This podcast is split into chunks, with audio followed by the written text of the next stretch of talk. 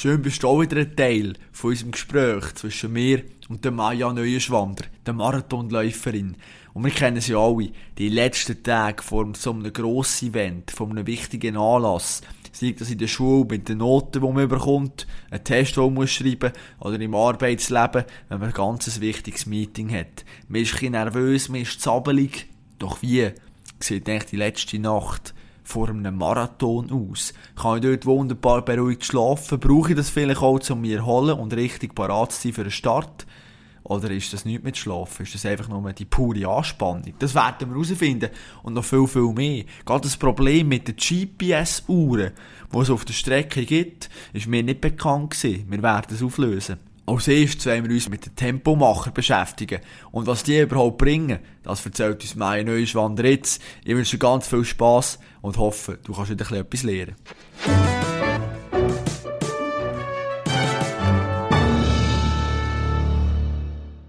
Das ist aber interessant, die Tempomacher, oder, die immer wieder angepriesen werden, sind so unglaublich wichtig. Und ich stelle mir immer die Frage, ja, aber irgendwie Windschatten, ja, okay, vielleicht ein bisschen, aber du weißt ja grundsätzlich, wo es dort durchgeht. Außer zum Beispiel der Desi Abraham, 2016 der EM, ist er auch falsch abgebogen. Aber grundsätzlich weiss man, wo es durchgeht. Ich nehme an, das ist deine Pulsuhr, du sagst einfach deine Kilometer nach der Zeit, wo du trainiert hast und alles. Also für was sind überhaupt die Pacemaker da? Ja, gell, das mit dem Windschatten darfst du natürlich gleich nicht unterschätzen. Also, du bist gleich äh, schneller als 15 Stundenkilometer unterwegs, ein bisschen weniger schnell als 20 Stundenkilometer. Und wenn du das mit dem Velo fährst, dann merkst du auch schon, wenn du hinter jemandem fährst oder nicht. Also, spielt's nicht, ist nicht ganz, ähm, ähm, ein, wie soll ich sagen, äh, unwichtige Komponente. Und das Zweite ist halt, ähm, die psychologische Seite. Also du hast jemanden, oft sind es ja halt jetzt beim Frauenbereich Männer, wo, wo der Marathon, sage jetzt, fünf, sechs Minuten schneller im Schnitt, als du selber kannst absolvieren kannst, dass sie den, den Gap auch ein bisschen haben dir gegenüber. Und da ist natürlich die Möglichkeit da, dass sie dir können sagen hey, bist gut drauf, siehst gut aus, ähm, komm, das rocken wir jetzt, lass dich nicht stressen. Es gibt ein bisschen Sicherheit, weil du bist dort, die Nerven liegen blank, gerade wenn es noch um ein Skali-Rennen geht oder um ein Rekordrennen geht. Ja, dann, dann musst du reduce to the max, oder? Möglichst viele Sachen, wo, wo kannst weggeben, gehst mal weg. Die ganze Zeitkontrolle sind wir genug schnell unterwegs. Also, jetzt in Berlin beispielsweise im Rekordrennen habe ich nie auf die Uhr geschaut. Da habe ich gewusst, schau, das ist euer Job. Pace ist euer Job, ich säckle einfach. Ich muss einfach bei euch bleiben. Und das macht es natürlich einfacher, aber du musst es immer noch bringen. Wenn du nicht top in Form bist, nützt das alles nichts. Und ja, es ist halt spannend im Marathon, oder? Das, es hat beides seine Faszination. Die Rennen, wo du wirklich all in gehst, wo, wo von A bis Z versuchst zu planen, auch durchzutakten. Also du hast wirklich einen Plan, den du eigentlich umsetzen willst. Und die anderen Rennen sind dann, wo ja, jetzt schauen wir ein bisschen rechts und links, wie entwickelt sich das Rennen, musst ein bisschen situativer reagieren, musst ein bisschen spüren, was, wie, wie sind die Gegnerinnen und Gegner drauf. Oder in Wien, im Sieg, das sind meine, meine Leute, also da ist der Plan überhaupt nicht aufgegangen, die sind, bei 25 sind die alle weg gewesen, bin ich alleine mhm. unterwegs gewesen, also, ja, jetzt 17 Kilometer, wo ich quasi mehr alleine, mehr muss orientieren, mehr muss taktisch verhalten, es geht dann auch kommen die anderen von hinten, wie viel Abstand hast du noch, all, alle die, die Sachen, die von außen zwar manchmal reinbekommst, aber je nach Lautstärke ist es auch wieder schwierig. Dauernde Velobegleitung ist nicht möglich auf diesem Niveau, also kann auch in den Verpflegungszonen innen kannst irgendwo eine Info aufnehmen, oft ist die aber auch abdeckt durch äh, nicht die Leute aus deinem persönlichen Umfeld. Ja, also das sind, da bist du, bist du wirklich bei dir, aber wie gesagt, es, es geht auch auf. Es, ist einfach, es sind wie zwei unterschiedliche Ansätze, wie, wie man Rennen kann gestalten kann. Was würdest du dazu sagen, wenn man jetzt plötzlich äh, bestimmt, dass alle Läuferinnen einen Knopf im Ohr und dann per Funk mit deinem äh, Coach verbunden bist, wo dich nachher würde aufklären und dir sagen, hey, bist gut unterwegs oder die andere ist so weit hinten zu, wäre das noch ein Element, das noch ein bisschen mehr Spannung reinbringen oder eher das Gegenteil? Ich habe das Gefühl, es würde gar nicht viel verändern. Weil im Gegensatz zum Velo, glaube ich, ist so die, die taktische Komponente mit herführen etc., das ist, das ist nie ein Thema, oder? Und du kannst auch nie so viel rausholen, weil es gibt inzwischen schon ein paar grosse Teams, halt auch Management, aber das ist schlussendlich gleich, oder du fahrst nicht, du fahrst oder laufst vermutlich nicht für jemanden. Ähm, das würde nicht funktionieren. Darum denke ich, ist das bis jetzt noch nie ein Thema gewesen. Können wir kurz auf die letzte Woche vor dem Marathon sprechen? Das ist auch immer interessant. Gerade in Sachen Ernährung zum Beispiel. Mhm. Was hast du vorher noch gegessen? Auch jetzt vielleicht für uns wieder, wo, wo auch einen Marathon bestreiten Was sollte man vielleicht vorher essen und was eher nicht? Wie sieht es mit dem Getränk aus? Also bei mir war es ein bisschen so, gewesen, oder, das ist ja recht ein langer Weg eigentlich, vom, wenn man sagt, okay, ich fange jetzt mit meinem spezifischen Training an, bis dann der Wettkampf kommt. Bei mir waren das immer etwa vier Monate. Gewesen. Und dann muss man ein bisschen, oder ich habe ein bisschen geschaut, dass ich so Zeitrelation nicht verliere. Weil am Anfang immer gesagt, ah, geht ja noch lang, geht noch lang, habe noch Zeit, habe noch Zeit. Und die haben wir so, so wie ähm, Milestones auf dem Weg quasi zum Tag X immer wieder gestärkt. Also zum Beispiel habe ich oft sechs Wochen vor dem Tag X Leistungsdiagnostik gemacht, habe ich gewusst, hey, okay, jetzt muss ich eigentlich sollte schon Formkurve sollte schon nicht mehr ganz dunkel sein, aber auch der Körper sollte jetzt gut adaptiert sein, oder gehst richtig, bist eigentlich schon in den, in den sehr spezifischen Einheiten drin. Und so ist auch ein, ein ganz wichtiger Milestone ist nachher gewesen, eine Woche vorher. Dann habe ich oft ähm, so eine Schwedendiät gemacht, das sprich ja einen Entleerungslauf gemacht, also bis letztes Mal eigentlich zwei Stunden ein bisschen länger säckeln. Nicht ganz 30 Kilometer. Und nachher habe ich wie einfach eine halbe Woche auf Kohlenhydrate verzichtet, für bewusst so den müden vorzurufen.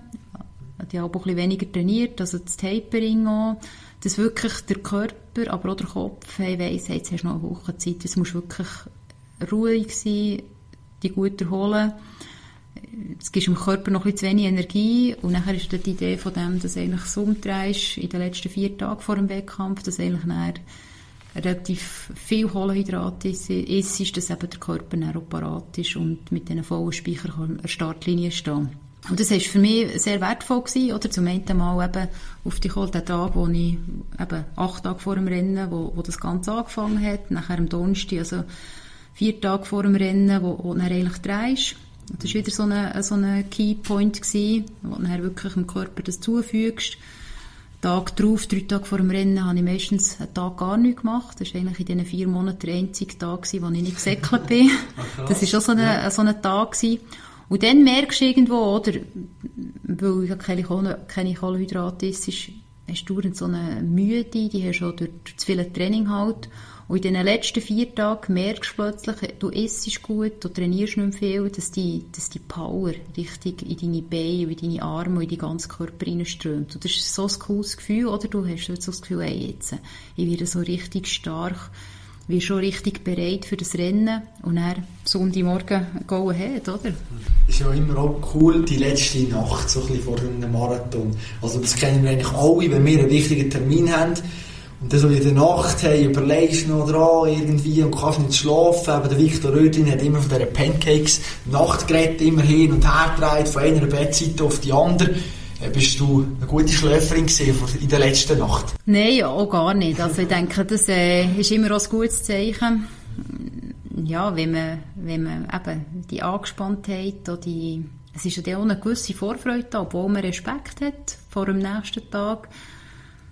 Und irgendwann gehen die Augen gleich zu. Und lustig war es, oder? Weil eigentlich wird der Tag sehr lang. Also man schläft eigentlich vom Samstag auf den Sonntag nicht gut und dann am Sonntag morgen ist so plus minus neun findet der ist der Startschuss, plus zweieinhalb Stunden, also kurz vor dem Mittag bist du im Ziel oder bin ich im Ziel gewesen. Und es ist krass, oder die Emotionen, die sind so extrem, dass eigentlich ich in der Nacht vom Sonntag auf den Montag auch nie schlafen konnte. Also die ist noch fast schlimmer gewesen. Okay. Da ist wirklich so, oder jetzt beispielsweise nach Wien, ist das eigentlich der erste Moment gewesen, wo ich, wo ich so mit mir allein war, wo irgendwie alle die Bilder wieder kommen. In Berlin war es ähnlich mit dem Rekord, aber auch wenn es nicht so gut ist gelaufen, oder? Es ist so, vorher haben ganz viele Leute, ähm, gibst noch Zeit, weisst, genießt es so, bist vielleicht noch ja, oft war es so, gewesen, wenn du im Ausland warst, hat noch irgendeine Veranstaltung am Abend stattgefunden. Und dann bist du wirklich dann im Bett alleine und dann kommt alles auf und das ist, ist brutal intensiv normal, oder? Und dann bist du eigentlich wie äh, relativ lang bist du irgendwo so in einer, in einer Trance drin und am Ende Morgen merkst du so, ah, okay, gut. Willkommen. geleistet. Genau, genau, genau.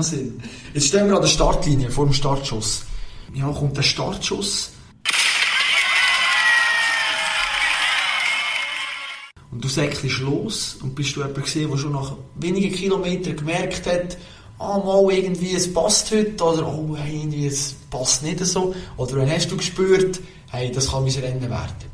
Also ich sage es jetzt ein bisschen provokativ, eigentlich weisst du es schon vorher. Mhm. Ich denke, Marathon, wenn, wenn, wenn ich gut in Form war, dann habe ich das gewusst. Und ich habe eigentlich gewusst in Berlin, der Rekord, der ist, also, der gibt's, der gibt's wirklich, ähm, ja.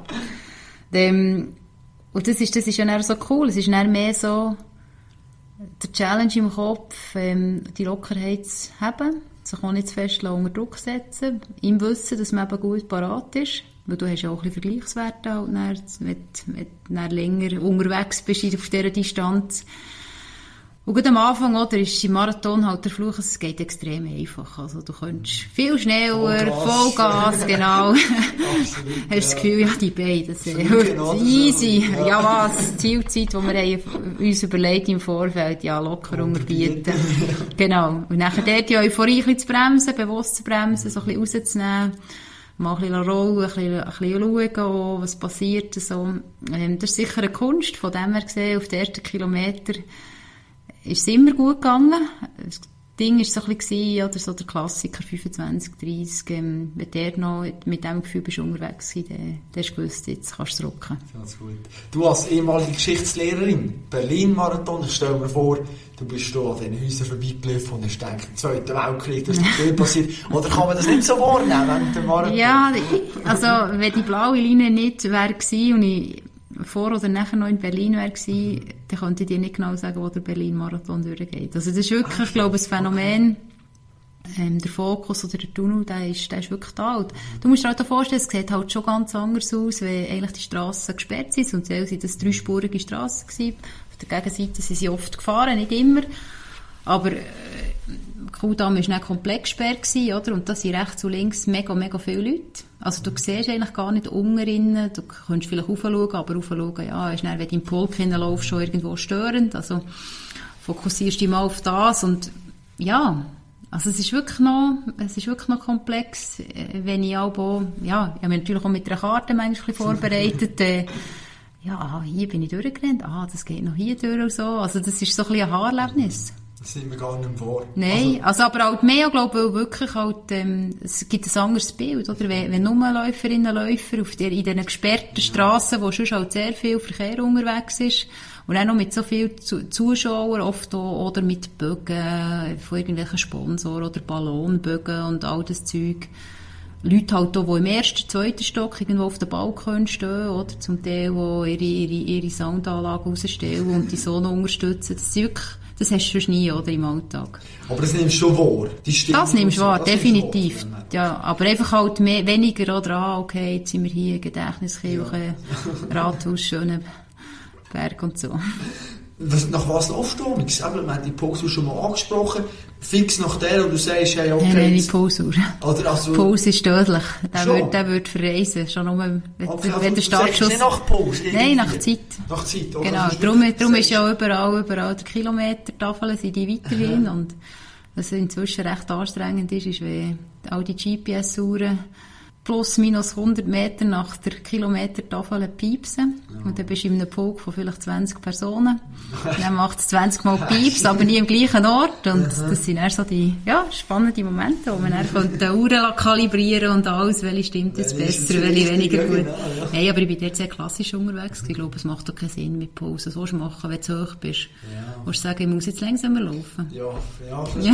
ja, das gehst du. Und dann sagst du, ja, okay. Zu, also. Ja, okay. Ja, ich muss jetzt langsam wie Post nehmen. Ja. ja. aber so wäre eigentlich noch gut, aber Post ist zu. aber das Gefühl spielt schon ein bisschen mit. Also das Gefühl also, ist definitiv wenn, so, wenn ja. Wenn ich merke, oh, jetzt mache ich nicht mehr, dann nehme ich lieber ein bisschen raus und sage nicht, ja, nein, aber ich muss jetzt in 10 Minuten, Ahnung, muss ich da bei Kilometern, weiß auch nicht wo sein. Also du musst schon ein bisschen anpassen. Ja, also anpassen tust du eigentlich, wenn du wirklich nicht mehr machst. Ja, okay, wenn du wirklich nicht bist. Was brauchst du, dass du sagst, hey, jetzt muss ich abbrechen? Das ja, abbrechen tust du eigentlich nie. Nee. Also, ich habe eigentlich die Haltung abbrechen, ist entweder bist du verletzt, ja. bin ich verletzt, oder dann nimmt mich jemand, die mich ganz gut kennt, raus. Sei es eine Sportärztin oder eben meine Trainerin, mein Trainer, ähm, dass, dass sie wirklich von mir sagen, nein, stopp, hör auf. Aber ich selber, also, ich finde es halt einfach auch, es, tut ein bisschen verleid, oder? Es, es ist so wie ein wie eine Ausweg, den du nimmst. Und entweder musst du es halt durchziehen, mit allen Konsequenzen, dass du dein Rennen hast gehabt, oder dann, bist, dann hast du irgendetwas gesundheitliche Problem, Verletzungsproblem. Gibt es auf der Strecke aber so Trash-Talk? Gibt's, also, weißt, du, was Ja, also Trash Talk was weniger, halt mehr, halt mehr so die, die Fieselei. Also, gell, du kannst Ja. hintereinander auf die Fersen stehen, auf den Schuhen stehen, extra Da- nachlaufen, ein bisschen bei den Verpflegungszonen. Ja. Also ein bisschen, wie soll ich sagen, wenn, wenn du top, top bist, dann bekommst du das Getränk hineingereicht und wenn du äh, im Topfeld bist, aber nicht top, top, dann ist das Getränk auf dem Tisch und ja, das sind vielleicht fünf, fünf, äh, fünf Getränke auf dem gleichen Tisch und wenn du natürlich die erste bist, kannst du die anderen Getränke, wenn du es willst, kannst du die abräumen, sagt man so schön, oder? Also, bei der Olympia hat es auch so eine Szene gegeben. genau, also das- eben, genau. Das, Ja, äh, das ist ja- es ist ja nie bewusst, aber es ist so ein bisschen unbewusst bewusst, oder? Also du kannst dort auch fieseln. Aber du kannst auch, je nachdem für jemanden ist es taktisch Mittel, dass man weiss, und der kann mich ein aus der Fassung bringen, wenn ich da jemanden mal auf Fersen stehe. Musst du aber dicke Haut anlegen. Dass nicht Ja, also tust du vielleicht auch mal, dann tust du vielleicht auch mal entsprechend reagieren. Und das ist ja auch so etwas, also, ja, ich wollte es da, also, ich glaube, es ist, es ist schon nicht weit für, also, ich wollte es da, das gibt es in jedem Rennen, dass der jemand irgendwo zu Nachaufläuft. Und das ist dann kein böser Wille, sondern es ist einfach halt, oder du nimmst ja viel den Rhythmus vom, vom vorderen Menschen an. Ähm, und nachher ist dort vielleicht ein anderer, ein kurzer anderer Schritt drin Ja. und dann bist du schon dran. Mhm. Und dann ist es meistens so, es ist mir auch schon passiert, oder? Es bin aufgelaufen und dann ist halt, sorry. Und schon ein kleiner Vorteil, wenn du halt mit Pace unterwegs ist. Wir haben es dann oft so gemacht, dass in der Startphase, wo es sehr, hektisch ist, dass jemand vor mir, jemand hinter mir gelaufen ist, wo weißt, so ein bisschen wie abgeschirmt Ja. hat, sag jetzt mal, dass mir noch niemand nachkommt. So. Und bis so ein bisschen der, der Findungs, der Findungsprozess abgeschlossen ist, ist das Rennen schon sehr nervös, so mit den Mannen. Jetzt sind wir voll auf dieser Strecke, wir kommen langsam Richtung Ziel und es ist ein guter Moment, um kurz die Geschichte vom Marathon noch, noch ins Spiel zu bringen. Und zwar ist es so gewesen, dass der Marathon eigentlich entstanden ist durch das, dass die, Athener haben gegen Perser gewonnen und haben ein Boot losgeschickt. Dann soll das ins 40 Kilometer entfernte Athen gehen, erzählen. Und dann ist dann dort angekommen, ist alles gesäckelt, sagt die Legende natürlich. Und sagt, ja, hey, freut euch, wir haben gewonnen und bricht nachher tot zusammen wenn du über die Ziellinie gehst, wie neu bist du amix am kompletten, nicht natürlich von Tod haben wir nicht äh, reden, aber vom kompletten Zusammenbrechen, das Gefühl hast, wow, jetzt habe ich gerade noch darüber reden aber einen Meter weiter würde nicht mehr gehen.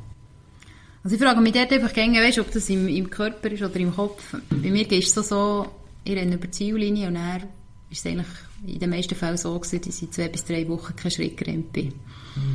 Okay.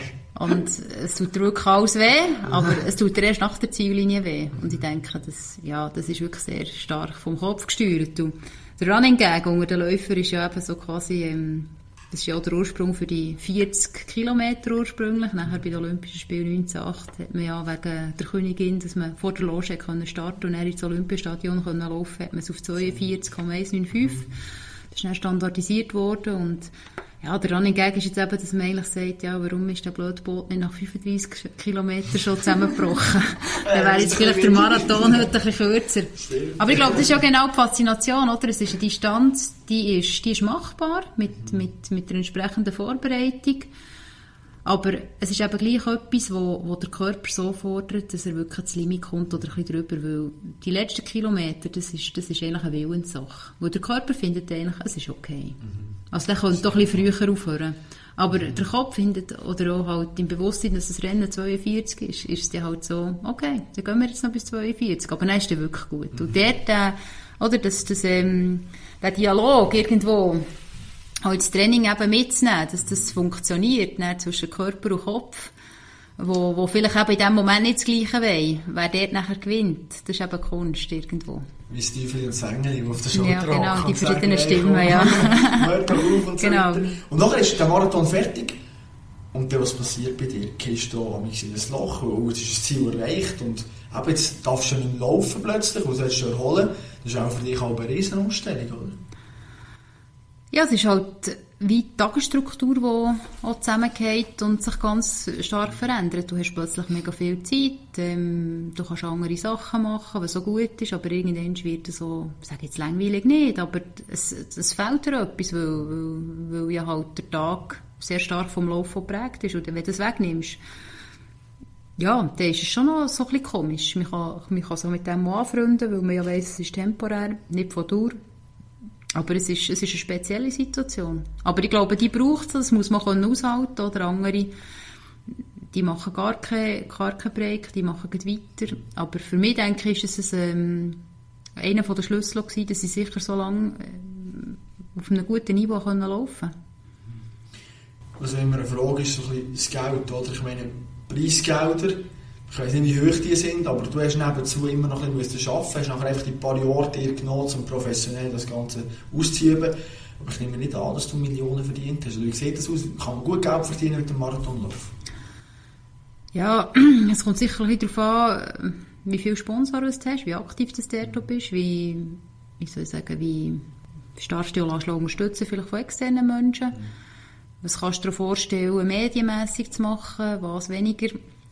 Das ist, das ist ein Grundsatzentscheid, aber ich denke, Komponent ist sicher, das, das sieht man jetzt immer wieder auch durch verschiedene Studien aus der Schweiz so bestätigt, so das Fixsaldo, sage ich jetzt mal so der Lohn für eine Sommersportlerin ist sicher weniger hoch als von einem Wintersportler, der so mit diesen Fixbeiträgen rechnen kann.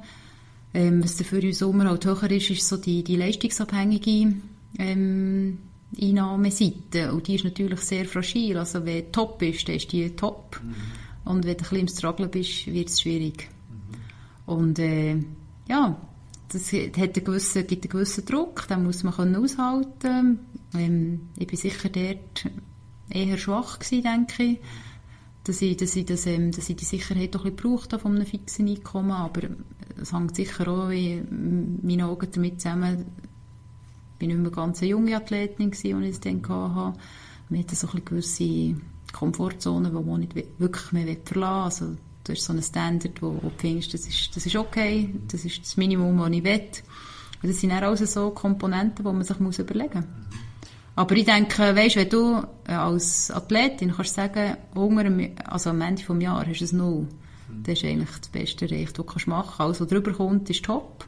Aber du musst drauflegen, ich glaube, dann, dann wäre es dann schon, dann würde es dann schon schwierig werden über die Zeit. Aber am Hungertuch musst du sicher nicht nagen, das können wir so mal festhalten. Wenn du gute Marathonläuferin bist, dann lebst du einigermaßen okay. Du musst nicht äh, noch gross suchen. Irgendwie. Ja, du, also gell, das kommt darauf an, es, es hängt schon hier noch in der Schweiz zusammen, wo, wo kommst du her? Also, weißt, ist, ist es eine Region, wo, wo sportaffin ist, wo, wo vielleicht auch, auch nicht grosse Mannschaften hat, weißt, wo, wo viel Aufmerksamkeit aufziehen, wo ja. natürlich Medienpräsenz auch wieder ein Faktor ist, weil, weil jeden Tag oder jede, viel mehrmals in der Woche halt über, über Mannschaftssportarten berichtet wird, dann hast du ein bisschen weniger Platz. Wenn du ein bisschen mehr Platz hast, wird es auch ein bisschen spannender wieder für, für mögliche Partnerschaften. Das sind alles so Komponenten und das, glaube ich, ist sehr individuell. Es gibt Athletinnen, die sehr gut verdienen, Athletinnen ein bisschen weniger. Ja, persönlichkeitsabhängig. ähm, ja. Auch ein bisschen von den Connections, die man hat. Mhm. Das, glaube ich, kannst du nicht verallgemeinern. Und was ja in den Medien stehen, also suche ich die, genau. die Aufmerksamkeit oder suche ich sie eher nicht. Jetzt bist du vor gut einem Jahr eben nicht zurückgetreten, sondern du hast einfach den, den Sport ein bisschen, ein bisschen nach hinten gestellt, bist jetzt Leiter eigentlich vom, vom äh, Frauen-Spitzensport hier bei Swiss Olympia Nittingen. Frauen- und Spitzensport. Ich habe mich gefragt, wo hängen, wo hängen die Frauen noch am meisten bei den Männern? Irgendwo hinten nachher wo, wo haben sie den grössten, den grössten Abstand? Das muss, muss passieren, dass man nicht mehr Frauen- und Spitzensport muss ein Projekt machen, sondern man kann einfach sagen, es ist echt Spitzensport, Marfrau. Ja, weißt, es geht ja nicht darum, dass, dass der Leistungsgap kleiner wird, der wird immer da sein. Also wir haben körperlich unterschiedliche Voraussetzungen vom Körperbau, aber auch von, ja, rein von, von, von den Muskeln, vom Muskelaufbau etc. Es geht ja nicht um das. Es geht ja darum, dass das primär Sport, die sportwissenschaftliche Forschung, die Sportmedizin etc., dass das sehr männlich geprägt ist. Ähm, dass eigentlich die Frau oder die Athletin der zu wenig vorkommt und entsprechend einfach die Erkenntnis, die man hat,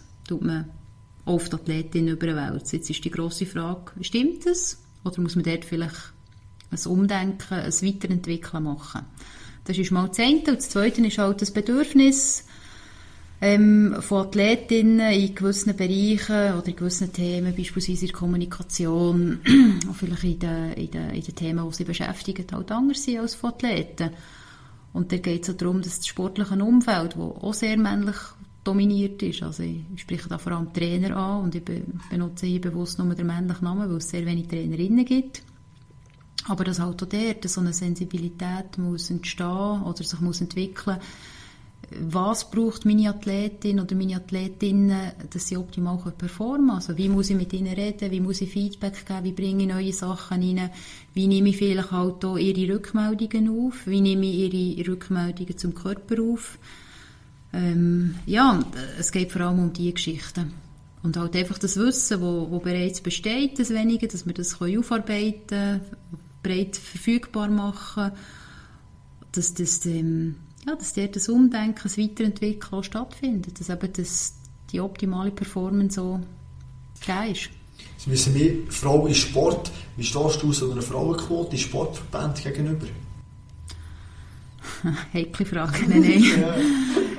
ja, die, die, wie soll ich sagen, die letzten Jahre zeigen einfach, es braucht ein bisschen Druck, dass sich etwas verändert. Ich glaube, das ist überall ein bisschen so. Erst wenn das Wasser irgendwo ein bisschen im Hals steht, dann fängt man gewisse Sachen an verändern. Und ich glaube, es ist auch dort so. Und ich glaube, dann kommt auch das gut. Ja, ich bin gespannt, ja. Was, kurze Klammern auf. Ähm, jetzt haben wir gerade letzte gesehen, Paris Rube, das erste Mal das Frauenradrennen gesehen. Die Frauen verdienen die Siegerin 1500 Franken, der Mann verdient 30.000 Franken. Was muss da beim Preisgeld noch gehen? Oder findest du es äh, okay, dass Frauen am Anfang noch ein weniger verdienen? Oder äh, plädierst du eigentlich auch darauf, dass du sagst, ja, hey, aber schon Rupe und... Äh, weißt, das Coole ist, ich komme aus einer Sportart, wo, wo das eigentlich... Ähm, gerade in den, bei den grossen Marathons ist das kein Thema, dort ist es ausgeglichen. Mhm. Das ist ein Aspekt. Preisgelder sind immer transparent, die kannst du auf jeder Webseite fast anschauen. Was nicht transparent ist, sind die Startgelder. Und dort gibt es auch Leichtathletik Riesenunterschiede. Mhm. Und wie wird argumentiert, oder? Medienpräsenz, ähm, Verkauf, man kann es weniger gut verkaufen, der, der Frauensport, aber ja, es ist auch die Frage, ähm, wie viel Präsenz, wie viele Plattformen, wie viel Zuwendung, ähm, Scheinwerferlicht bekommen, bekommen die Frauen. Und ich denke, dort ist auch noch sehr viel Nachholbedarf da, weil die Leistung, die ist genau die gleiche, oder? Oder Aufwand, wo, wo dahinter steckt, dass solche Top-Leistungen möglich sind. Und da ist natürlich schon eine grosse Frage, warum, warum soll man da weniger verdienen? als quasi das andere Geschlecht. Absolut, ja, das sind die Fragen, die uns werden beschäftigen. Ich habe immer noch eine Frage zum Schluss. Und zwar frage ich immer meine Gäste noch, was ihr Sportmoment ist, wo sie entweder live vor Ort oder vor dem Fernsehen daheim erlebt haben und richtig mitgejubelt haben. Kannst du das, wenn du anderen Sportlern zuschaust, so richtig durchdrehen und Freude haben? Das ist jetzt eine einfache Frage für mich.